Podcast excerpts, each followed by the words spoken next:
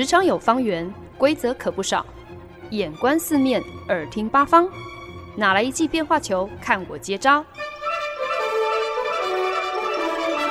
那些老外教我的事，和你 Easy Talk Easy Work。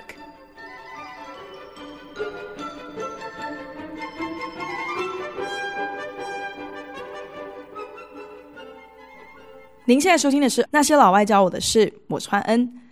好莱坞男星 John Krasinski 站在伸手不见五指的放映室后面，就像他电影作品中的男主角一样，屏息以待，大气不敢喘一下。由他执导改编，和自己的妻子 Emily Blunt 联袂主演的惊悚剧《A Quiet Place》，中文翻译叫做《境界》。选在德州奥斯汀知名的 South by Southwest 西南偏南艺术季首映。这并不是他第一次执导演筒，可是呢，却是他第一次跟他那位家喻户晓的老婆一起同框演出。Emily Blunt 算得上是现在呃线上一流的英国女演员哦，跟梅丽史翠普合演了穿着 Prada 的恶魔，正式打开了她在好莱坞的知名度之后呢，接二连三推出了许多叫好又叫座的作品，像是跟汤姆克鲁斯合演的科幻动作片《Edge of Tomorrow》明日边界，由畅销小说改编的《列车上的女孩》Girl on the Train。以及去年年底迪士尼压轴大戏《爱满人间》（Mary Poppins Returns）。反观 John Krasinski 的大荧幕作品，不管是问及数量或者是品质，完全都不能够跟老婆相比哦。John Krasinski 的成名代表作，自始至终仍然停留在他十年前的一部电视影集《The Office》。当时呢，因为他真的是太过成功塑造影集中那一位幽默、腼腆、爱恶作剧的暖男销售员哦。这几年来，John Krasinski 一直很努力的想要转型，想要摆脱那个角色的形象框架，可是效果始终不彰。他在收到《A Quiet Place》的剧本的时候呢，其实制片方本来只是相中要邀请他出演男主角。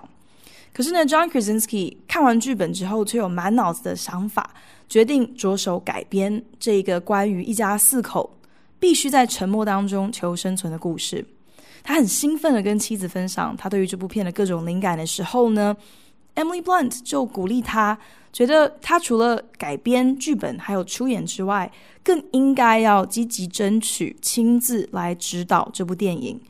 因为恐怕再也不会找到另外一个导演像 John 一样，对于这个故事、这个家庭、这些人物有如此大的热忱，能够这么的了若指掌。好像 John 他的脑海当中早就已经浮现了这部影片清晰而完整的全貌。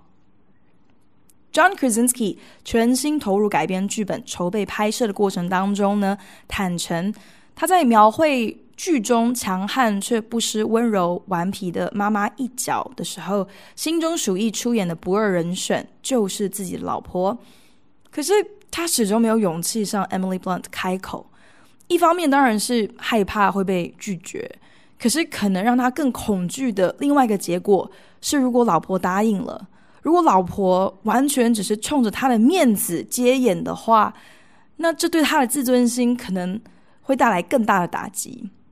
Emily Blunt 在挑选剧本时候的严格还有品管，他都看在眼里的。自始至终，他是非常尊重老婆，有他自己专业的选择还有考量。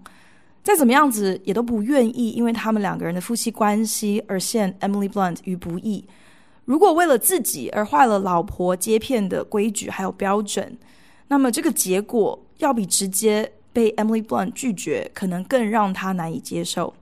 所以呢，他早早就打消了找老婆演出的念头哦，觉得还是比照过往他们工作的惯例，就是两人各有各的事业发展，井水不犯河水，彼此互相尊重对方工作选择的自由还有空间。Emily Blunt 甚至还大方的举荐了自己的好友，建议可以由闺蜜来出演老公星座的女主角。John Krasinski 当然也就欣然接受了。却是在某一次旅行的时候，Emily Blunt 在飞机上忽然主动问起了：“诶，是不是可以借我看一下你在改编的这个剧本呢？”John Krasinski 回忆那个时候，老婆边读剧本 这个脸色竟然就越来越沉重，越来越难看哦，一副要呕吐似的。他想说完蛋了，还忙着要赶快捞出前座的呕吐袋的同时，Emily Blunt 忽然就脱口而出说：“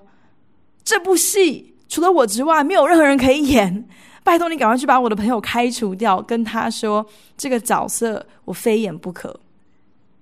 John Krasinski 喜出望外，当然现场马上就答应了。他们电影首映会的早晨，老婆问他。你希望观众在看完你的电影之后会有一个什么样的反应呢？John Krasinski 半开玩笑半认真的说：“我希望大家会喜欢到起立鼓掌。”而在西南偏南艺术季电影首映播放完毕之后，灯都还没亮，首映会的观众果真全场起立鼓掌欢呼叫好。《A Quiet Place》是二零一八年最卖座的电影之一哦，以一千。七百万美金的预算，最后呢，竟然坐收超过三亿美金的票房哦！以现在基本上都是在靠拍续集啊，或者是改编小说素材，甚至是呃翻拍成年老片糊口的好莱坞来说，这样一个毫无 IP 基础的原创剧本、原创电影，竟然可以如此卖座，几乎是前所未闻。向来有爱妻魔人之称的 John Krasinski。他从来都不吝惜哦，在每一个记者访问上头，逮到机会呢，就说尽老婆的好话，把 Emily Blunt 捧上天。最常提到说，拍摄这部电影对他来讲最大的收获，无非就是他的妻子从头到尾能够参与他事业的最高峰。他甚至不需要跟老婆解释他这一份成功所给他带来的成就感跟喜悦。因为呢，这一切从筹备到开拍到上映，到刷新各个票房纪录，Emily Blunt 都是跟着他一起亲身经历的。分享了这么一个故事呢，不仅是因为我个人非常喜欢 John Krasinski 和 Emily Blunt 这对好莱坞的模范夫妻哦，更因为今天在节目当中要来跟大家介绍的单字是 vulnerability。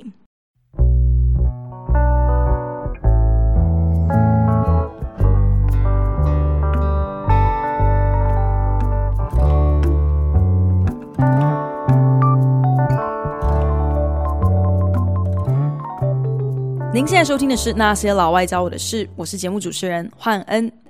Brené Brown 是休斯顿大学的教授，研究领域专攻同理心 （empathy） 还有羞耻心 （shame）。八年前呢，受邀到 TED Talk 的休斯顿大学分部演讲哦，主题不限，所以呢，Brené Brown 就决定以 The Power of Vulnerability 为题，来跟大家分享什么。叫做脆弱的力量。这个差不多二十分钟长的演说影片，目前累积点阅率超过一亿，堪称是 TED Talk 所有影片当中最受欢迎的一场演说。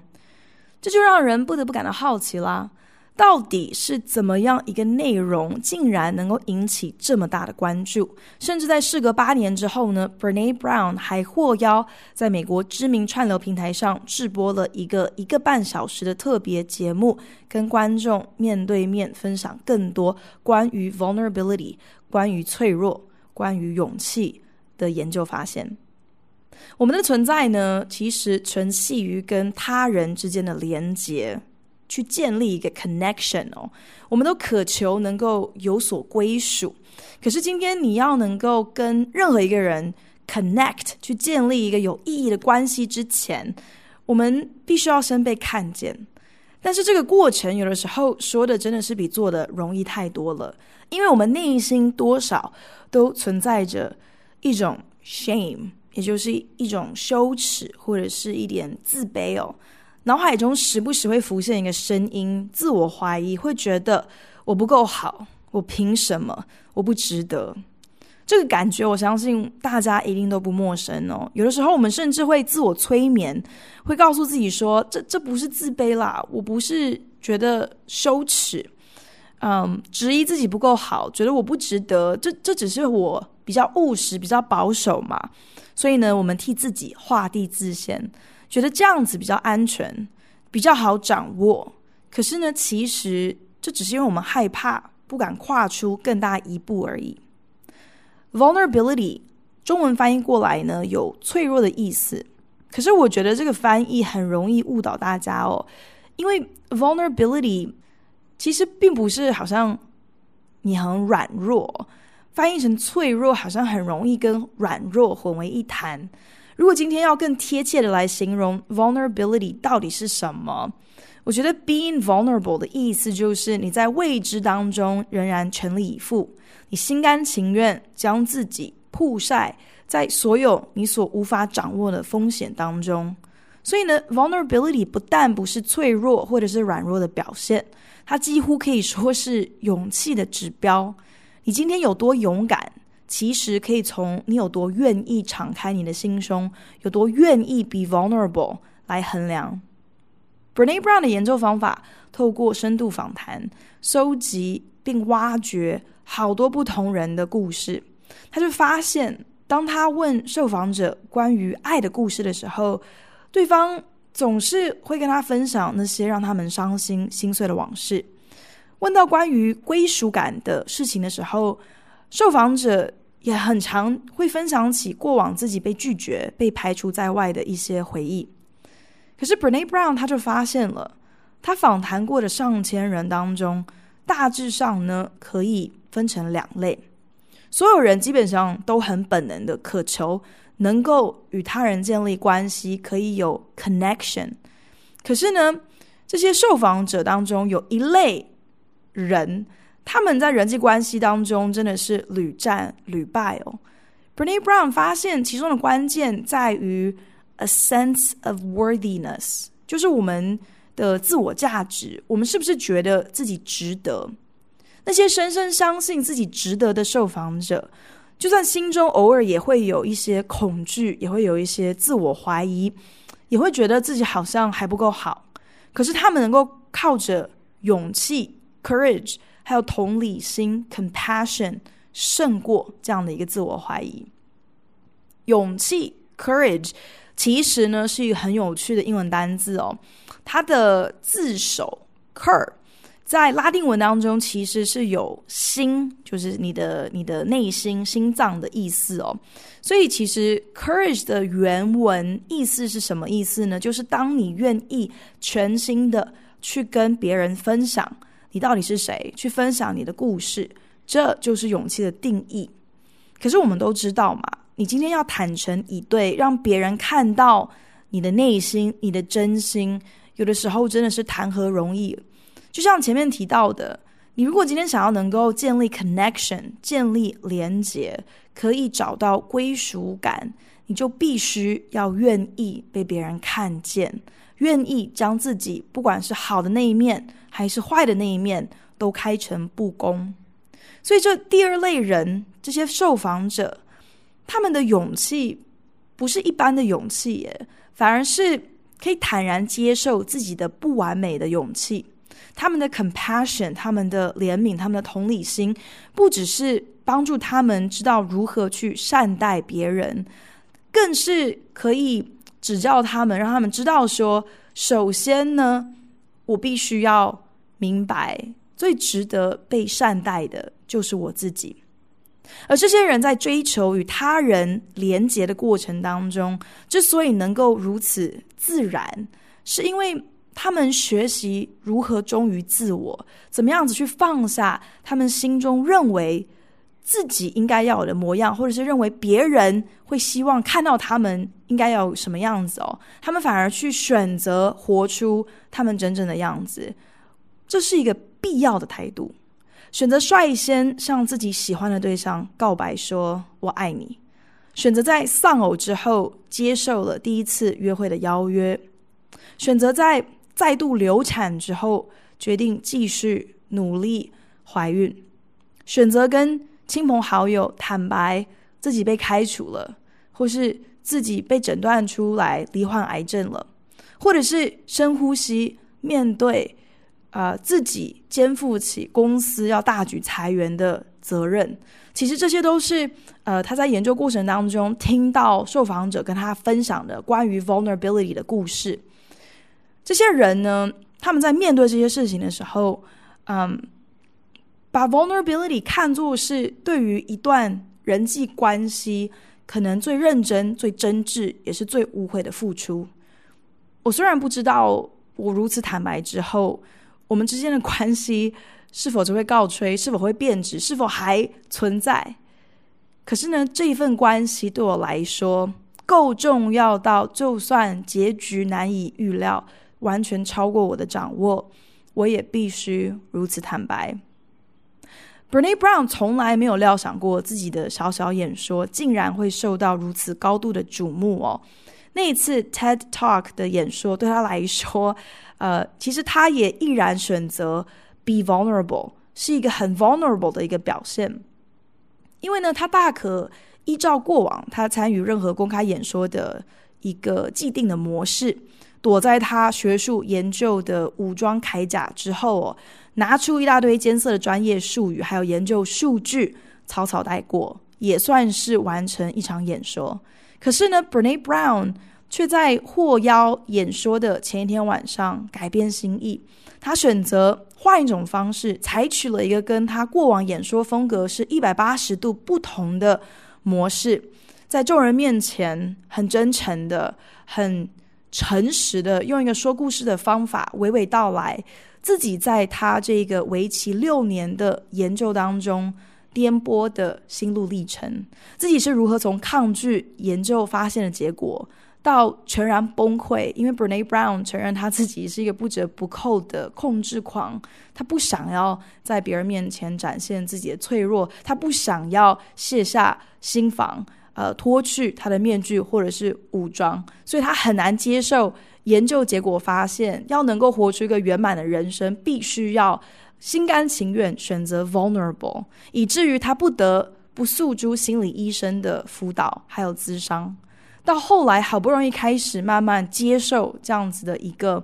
人生哲理，研究发现，以至于开始套用 the power of vulnerability 在他自己的生活上，甚至在他的亲子教育还有夫妻关系当中。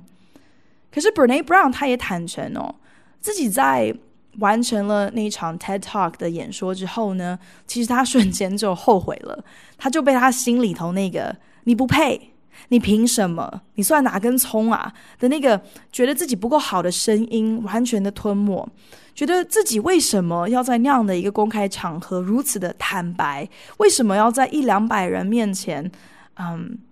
毫无顾忌的卸下心防，把自己。内心深处最大的恐惧还有难堪，全部都坦白从宽。他只好自我安慰了，在场不过就是两百个人嘛，那有一半的观众还是他认识的同事呢。还好呢，他觉得这个这个曝光率有限哦，应该算是把伤害降到最低了。他万万都没有想到，TED Talk 把他的影片上传之后，点阅率是以百万人次逐日成长，诶 Brené Brown 在发现呃自己的影片破了千万人浏览的关卡之后，真的是恨不得可以找到一个地洞钻进去。他的演说影片爆红之后，Brené Brown 做了一个极度不明智的决定哦，他呢决定呢要来看一看影片底下的留言。在我们这么一个网络匿名，所以商人不打草稿也不用负责的时代。任何社群媒体的留言内容恶毒的程度，我觉得大家都是可想而知的。很多人讽刺他：“哎呀，你还是少在那边废话，赶快多花点时间多打一些肉毒杆菌吧。”甚至还有酸民很恶劣的说：“对啊，你都长这个样子，身材是这个样子，难怪你需要来跟大家宣导怎么样子来脆弱，怎么样子来 be vulnerable，怎么样子坦然接受自己。” Brené Brown 几乎爬完了所有跟他影片有关的留言之后，陷入了极度的低潮当中。于是呢，一如所有正常人在心情不好的时候，呃，会做的事情一样，他就打开了一大罐的花生酱哦，大口吃甜食来想办法这个抚慰他受伤的心灵哦。然后呢，开始疯狂追剧。可是，一如所有曾经透过追剧来麻痹自己、想要暂时逃避现实的听众朋友，还有包括别人在下我，们都知道哦。当我们把所有的影集都追完之后，如果我们还没有准备好要重返现实的时候，唯一的解决办法就是我们会开始在网络上漫无目的的爬文哦。最好呢，能够找出啊、我们刚刚在追的影集当中剧中演员所有受访的影片，还有相关报道哦。就是在这样子无脑、颓废、自我放逐的网路流浪当中，Brené Brown 意外的搜寻到了美国罗斯福总统曾经在演讲当中说过的一段话。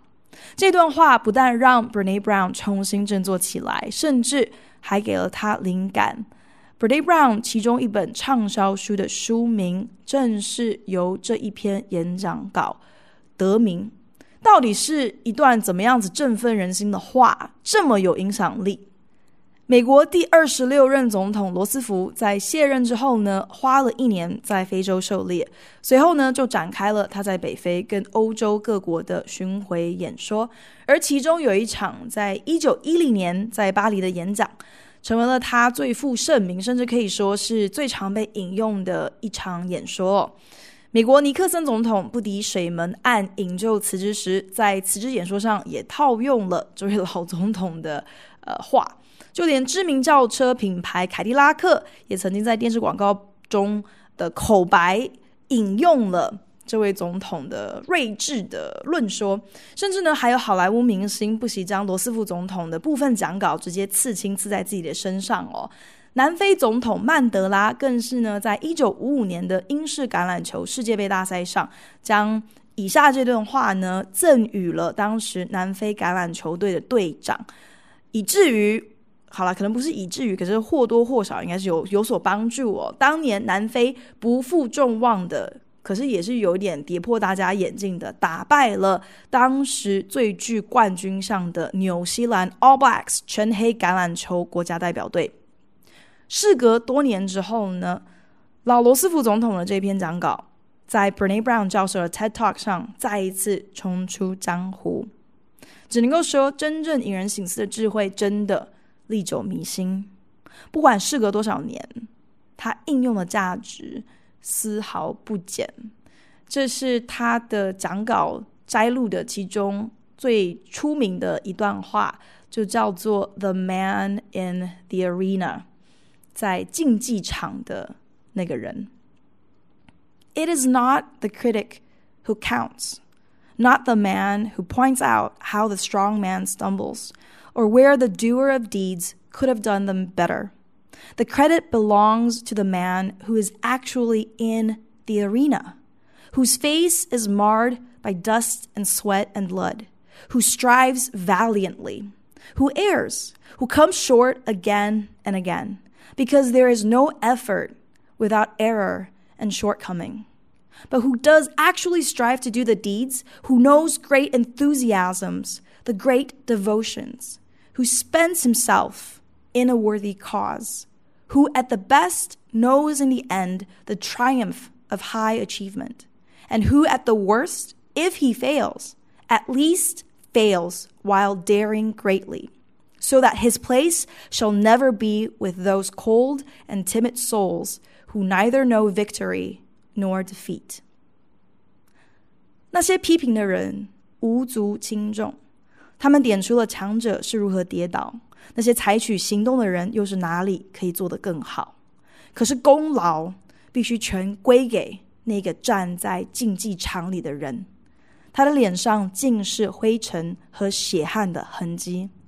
他英勇的全力以赴，他也犯错，也一次又一次的失败，因为没有任何的付出不会伴随着失误还有不足。可是那仍然赴汤蹈火的人，满腔热忱、无怨无悔的人，那穷尽力气为了一个值得奋斗的目标的人，知道最好的结果是在尽头，他有所成就的胜利。而那最坏的结果，即便他失败了。至少他已放胆一搏，而他的立足之处，永远不会跟那些冷漠又胆怯、永远不知胜负为何的人并行。这段讲稿呢，在 Brené Brown 最为低潮的时候拉了他一把，让他忽然间意识到，我们虽然不可能完全不在意别人对我们的看法，可是我们 也应该要懂得挑人去在乎他的看法嘛。那些根本没胆自己走入竞技场，做好决斗准备的人，那些只是坐在观众席上叫嚣凑热闹的人，他们凭什么批评那些勇敢付出、放手一搏的人呢？而我们又为什么要去在乎那些只知道围观、只想要扮演旁观者的人？他们的想法是什么？人生苦短呢，如果你没有兴趣积极参与你自己的人生，你只会吐槽别人的人生。那么你的评价至于我完全无足轻重啊！Daring greatly，放胆一搏，这也让 Brené Brown 眼睛一亮，后来就成为了他其中一本畅销书的书名。Daring greatly，也给了我们对于为什么要学习 be vulnerable 这个问题一个非常好的理由。今天你走入竞技场，需要的是放胆一搏的决心。一辈子都坐在观众席上，去看着竞技场中拼搏的人，好像相对安全、相对轻松。可是你永远都只是旁观你的人生、别人的人生，这听起来难道不无聊吗？你就甘心这样子坐着坐着，看着看着，然后一辈子就从眼前闪过，真的这么心甘情愿就这样子当别人的人生动作片里头，只是插花，可能连一句台词都没有的临时演员吗？踏入竞技场拼搏，虽然可怕，可是不论输赢，至少我们可以得到一个结果。没有跨出这一步之前，我们或许永远都不得而知，我们到底凭什么？我们到底值不值得？没有试过就先放弃，远比尝试了却失败更让人扼腕。如果成败与否并不是我能够掌握的，那我至少可以把握机会，我可以选择全力以赴。有的时候，the power of vulnerability，be vulnerable，选择卸下武装，大胆跨出一步，无关输赢与否，其实只是想要给自己一个答案，一个交代。至少在所有的位置当中，我知道我突破了自己的恐惧，我的胜利。来自于我战胜了自己。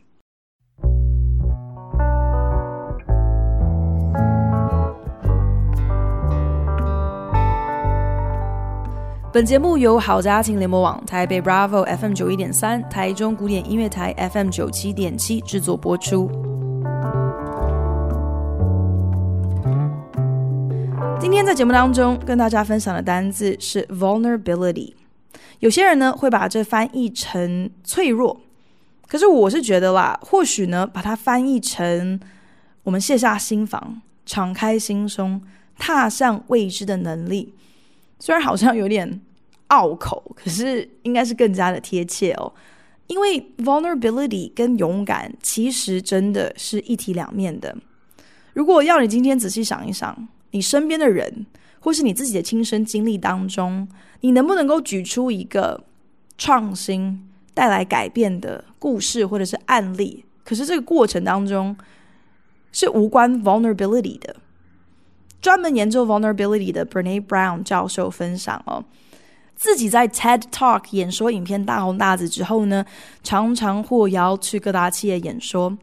可是有些主办单位还蛮天兵的哦。会有点尴尬的跟他商量说，演讲主题可不可以不要聊到 vulnerability 啊？那 Brene Brown 就反问说，嗯，那你希望我说什么呢？对方就会说，嗯，不如你就聊一聊创新啊、创意啊这一类的。Brene Brown 听到这边呢，白眼都翻到后脑勺去了。如果今天你不谈 vulnerability，哪里来的创新跟创意呢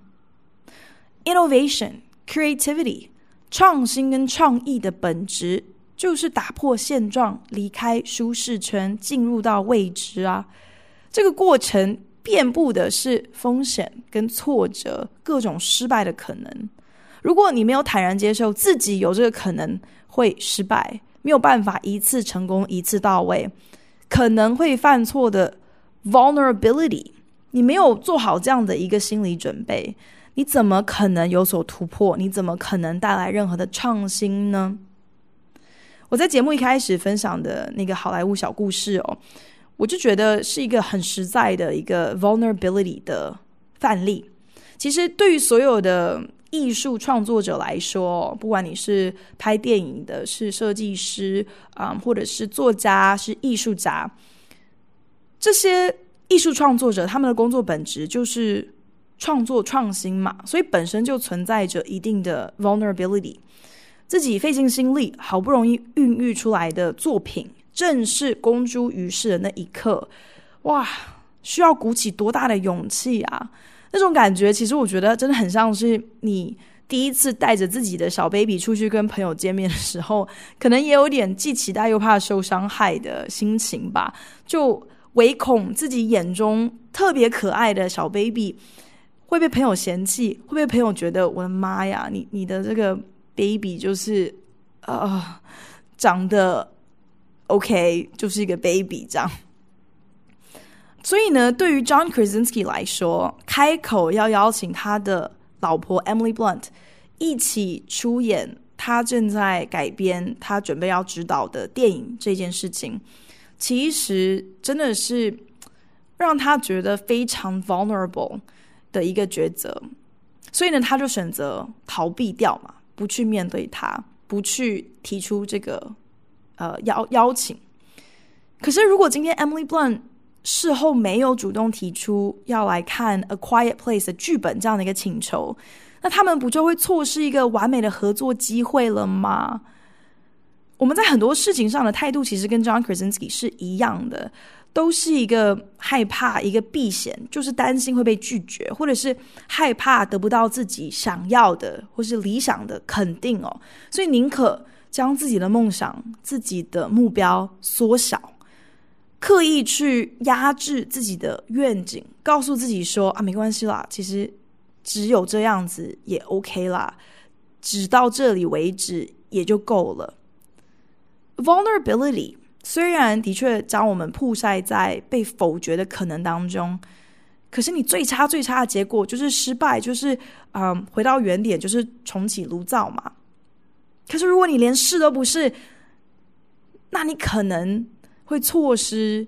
成功的机会。这个损失的成本难道不是更大吗？对 Emily Blunt 而言，主动要求老公选用自己，呃。出任女主角，这何尝不也是一个很 vulnerable 的一个决定？他夫妻俩在这部片之前从来没有合作过，身边的友人呢都半开玩笑，可是应该还蛮认真的告诫他们说：“哎，你们拍完这部片，大概也就可以离婚了啦。”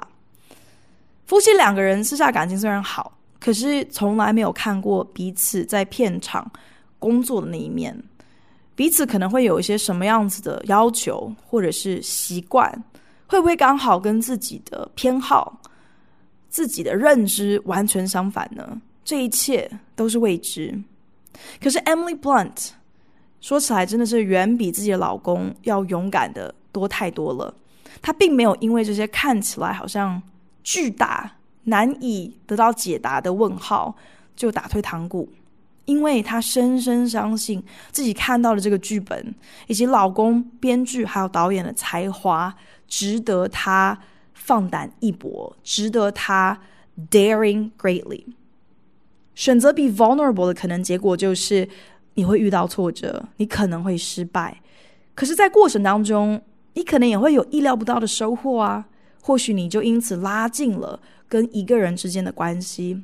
可能你发现自己从来没有机会发挥的长才，甚至可能是跌破所有人的眼镜。当所有人都唱衰你，你却仍然马到成功的那种成就感跟喜悦。The power of vulnerability 不在于毫不保留的跟任何人一股脑的倾吐自己所有的隐私。所谓的 vulnerability。是坦然面对那些我们所无法掌控的未知，选择卸下自己的面具，还有武装，打开心房，诚实的面对自己，也面对他人，离开你的观众席，选择不再继续做一个只出一张嘴的旁观者，然后毅然决然的走入竞技场中，放胆一搏。